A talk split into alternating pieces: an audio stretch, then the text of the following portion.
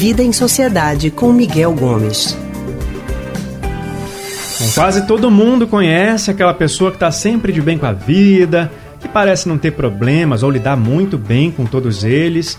As redes sociais estão cheias de exemplos, né? Faz tempo. Será que isso é possível ou saudável? Conhece alguém assim, Lili? Um bocado, Leandro. Em casa tenho algumas referências. Já estamos ao telefone com o historiador, psicólogo e psicanalista do Centro de Pesquisa em Psicanálise e Linguagem CPPL, Miguel Gomes, que vai conversar com a gente sobre esse excesso de positividade que algumas pessoas insistem em ter e até cobrar das outras. Boa tarde, Miguel. Boa tarde, Lilian. Boa tarde, Leandro. Boa tarde, ouvintes. Boa tarde para você, Miguel. Bom, a gente estava até brincando aqui na, na, na, abertura do, do Rádio Livre hoje, falando que tem gente que dá bom dia, acorda dando bom dia para o sol, dando bom dia para para flor que está na varanda e Os tudo passarinhos. É, um, é, parece que a pessoa está num conto de fadas, né, Miguel? E aí na internet também está cheio de exemplo assim. Durante a pandemia esse comportamento também está sendo muito comum. É possível viver sempre assim, sem estar em contato ou assumir que existem também coisas ruins? Não, não é possível, né? O mundo, ele não é, não é poliana, né? ele não é cor-de-rosa o tempo todo. O mundo também tem uma dimensão trágica, uma dimensão difícil que a gente vive todo dia.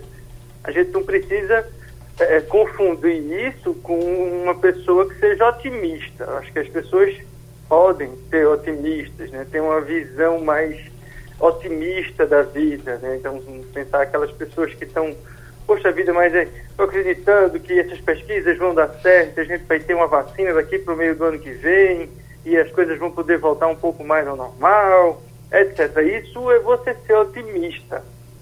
Essa positividade né, que, que se tem falado aí é, é um movimento em que as pessoas se negam a enxergar que existe algo difícil, que existe algo trágico na vida.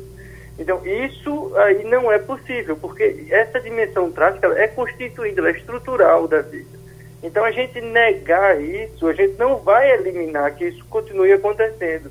Isso vai levar é, muito mais a um conflito da pessoa entre o que ela está vivendo, o que ela está ouvindo, ou o que está dizendo, e muito ruim, porque ela vai se deparar com uma realidade que é diferente. Então, isso vai fazer com que ela é, é fique é, acabe colocando em si a responsabilidade pelas coisas estarem ruins, porque, poxa, se ela já está dizendo que está tudo bom, que está tudo maravilhoso, que vai estar tá tudo lindo, e não está, deve ser porque eu não estou fazendo alguma coisa certa. Então, aumenta ainda mais essa dimensão de uma culpabilização que a pessoa se coloca quando não tem, não, não, não se trata disso. Se trata que no mundo a gente vive no mundo que a gente pode viver momentos ruins e bons simultaneamente, como a gente também faz isso em relação às pessoas.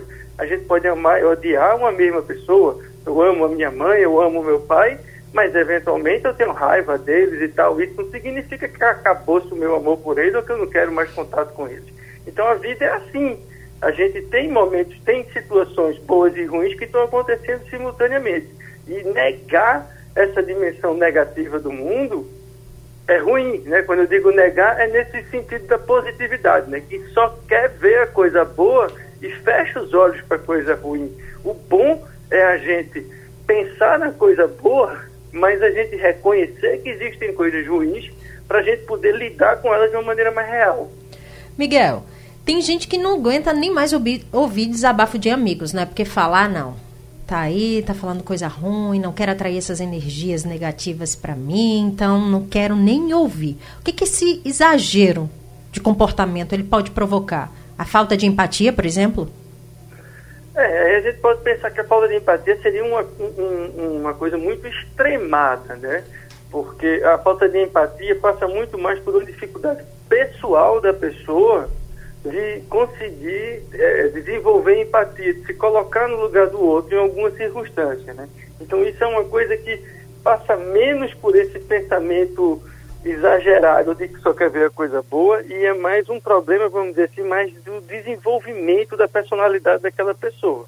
Agora, você viver nessa negação de uma dimensão é, é difícil do mundo e ainda mais nesse caso que você traz, né? De uma pessoa que sequer Sim. quer ouvir um amigo que está em apuros porque acha que isso vai trazer um pensamento negativo, uma coisa ruim para si. Isso é o delírio, né?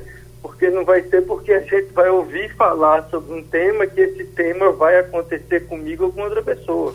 Então é preciso a gente ter esse cuidado. Agora, como eu disse, isso não significa que a gente é, é, não possa ser otimista. Eu acho que isso é que a gente tem que ter uma distinção. Né? Você tem uma perspectiva otimista, aquele que vê o copo meio cheio em vez de meio vazio, isso é uma posição que a gente pode ter no mundo. Né? Talvez até algumas pessoas, eu me lembro muito do Ariano Suassuna nas aulas de espetáculos dele, que ele dizia isso. Né? Aí era, era a, a visão dele. Né? Ele dizia assim, o otimista é um bobo, porque fica sempre achando que tudo vai dar certo, né?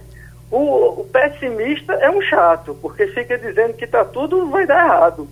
E aí ele se dizia que ele era um realista esperançoso. Então eu acho isso muito interessante, né? Porque nesse sentido do realismo, de que você pode, o realismo esperançoso, de que você tem uma coisa otimista em relação ao futuro, de querer enxergar aquilo que você tem e não aquilo que está lhe faltando, mas também sem negar que existe uma dimensão difícil no mundo.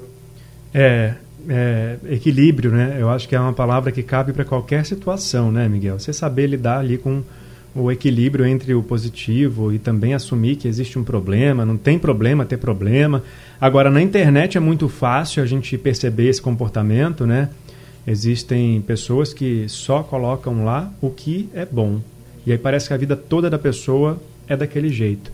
E isso para quem recebe acaba sendo ruim, né? Quem só acompanha aquela parte da vida da pessoa e acredita que a vida dela é uma porcaria, né? Porque a minha vida não está é... assim. Por que, que eu não isso, consigo? É, é ruim isso. isso. também, né? É ruim, é ruim. Né? A gente precisa ter a clareza também que dificilmente as pessoas vão para a rede social para estar tá publicando coisas ruins. Elas uhum. vão só publicar as coisas que elas acham que são boas ou que de alguma forma vão causar inveja para alguém, vão causar, né? uma boa impressão da vida que elas têm. Então, as redes sociais não são um bom diapasão, né, uma boa referência para você saber se uma pessoa está vivendo uma coisa muito boa ou muito ruim. Né? Ali não é o, exatamente o lugar para a gente ver isso. Agora é verdade, né? Algumas pessoas exageram nessa, nesse tipo de informação e talvez uma pessoa mais frágil, que esteja passando por um momento mais difícil na vida, enxergando toda essa positividade nos amigos e nos colegas de rede social. E aí ela se compara, né, compara aquilo com a própria vida e diz, poxa vida, minha vida não está tão, tão bonita assim, não está tão bonzinho assim. E aí vem aquilo que eu estava falando no começo, né? O que é que essa pessoa faz? Ela puxa para si a responsabilidade para a vida dela não tá boa, né? se a da amiga do amigo tá e a minha não tá, é porque eu estou fazendo alguma coisa errada. E isto não necessariamente é assim. Na maioria das vezes, as vidas da gente pode estar boa ou ruim por contingências do mundo, né? por situações que estão fora do nosso controle e que não são de nossa responsabilidade pessoal. Certo, Miguel, obrigado. Obrigado a vocês, um abraço em todo mundo, até segunda e com máscara se sair de casa. Obrigada, Miguel, boa tarde. Acabamos de conversar com o historiador, psicólogo e psicanalista do Centro de Pesquisa em Psicanálise e Linguagem, CPPL, Miguel Gomes.